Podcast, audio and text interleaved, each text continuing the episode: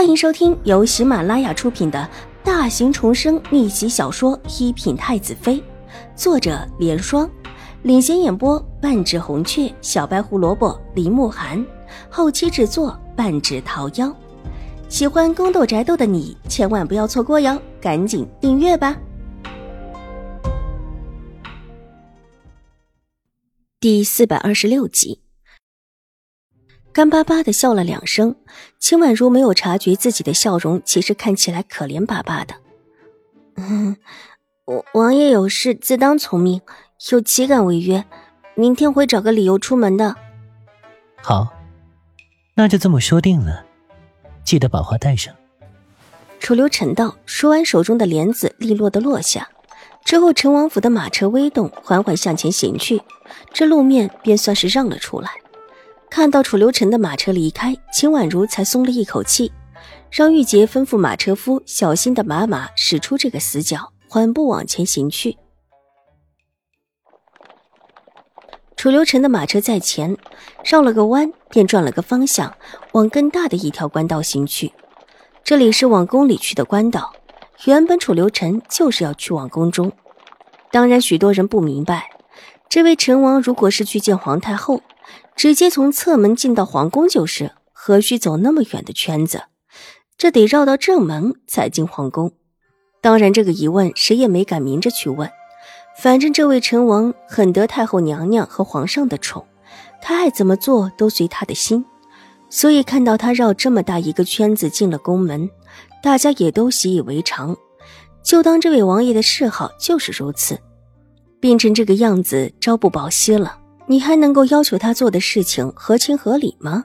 可是马车在宫门外并没有停下，依旧往里行，两边的宫人也很自然地让开道。路上遇到宫人臣子，无一不是恭敬行礼。以这位成王的身子，可经不起从宫门处到内宫那一段长长的距离。楚留臣在马车里闭目养神，很是安身，只是整个人没有一丝血色。如果不是他胸膛微微起伏，还真的以为这位就是一尊玉做的雕塑，俊美无双，但又没有一丝生气。站住！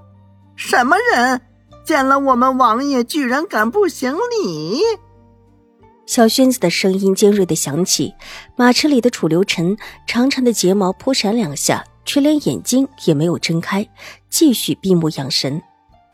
下官见过王爷。有一个声音从车外传来，应当是方才看到楚留臣的马车经过没有行礼的。方才下官正在向皇上说的事，稍稍走了走神，没来得及向陈王殿下行礼。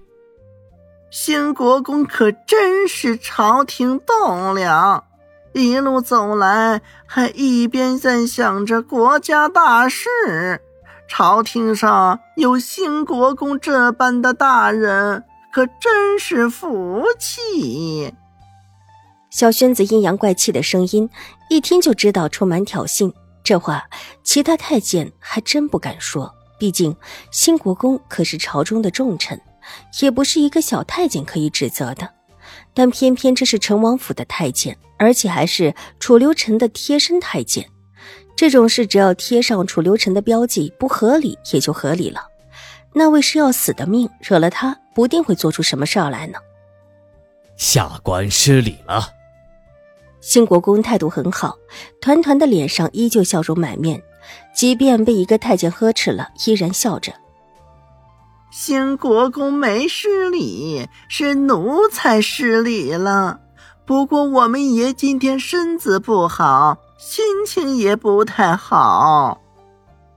小轩子忽然收起脸上阴冷的刻薄，哈哈笑了起来，并且还压低了声音，一连两人关系极佳，很是心腹的模样，告诫道：“是是，多谢小轩子公公。”兴国公连连点头，声音也不自觉的放低下来：“那奴才就和我们爷进去了，太后娘娘。”就宣召我们爷，我们爷一早起来心闷得很，想到外面散散心，就兜了一圈儿。小轩子满脸堆笑，仿佛方才呵斥新国公的不是他似的。如果秦婉如看到这一幕，必然会感叹：真是有什么样的主子，就有什么样的奴才。小轩子这变脸的功夫，可真是学不来的。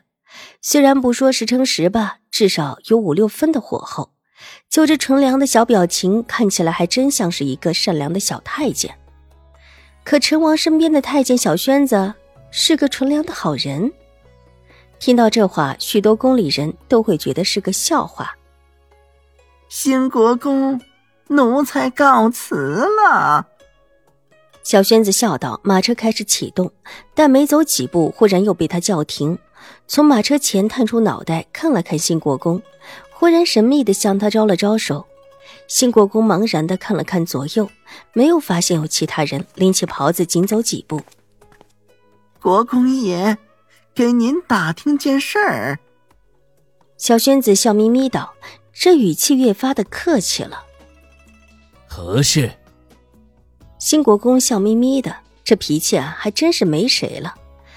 若说满朝上下，新国公的脾气放在第二好，就没人可以说是第一好的了。太医院是不是就新来了太医？小轩子的声音越发低了，但这个低也是有度的。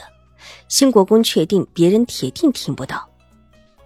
皇上特意从江南找来的神医，听说医术很好，出神入化。那就如何？难不成还能治好本王的病吗？小轩子没有回答，车里却传出一个温和、叫人听了心头莫名一抽的声音。小轩子不说话，干巴巴的冲着新国公抱歉的笑了笑：“殿下，您的身体自然会好的。”吉人天下，眼下不过是过渡期罢了。新国公脸上的笑容立刻收敛起来，恭敬万分的冲着马车行了一礼。这态度，这举止，敬而有之。路上看到的，无意暗中竖起大拇指，觉着这脾气是真真的好。本集播讲完毕，下集更精彩，千万不要错过哟。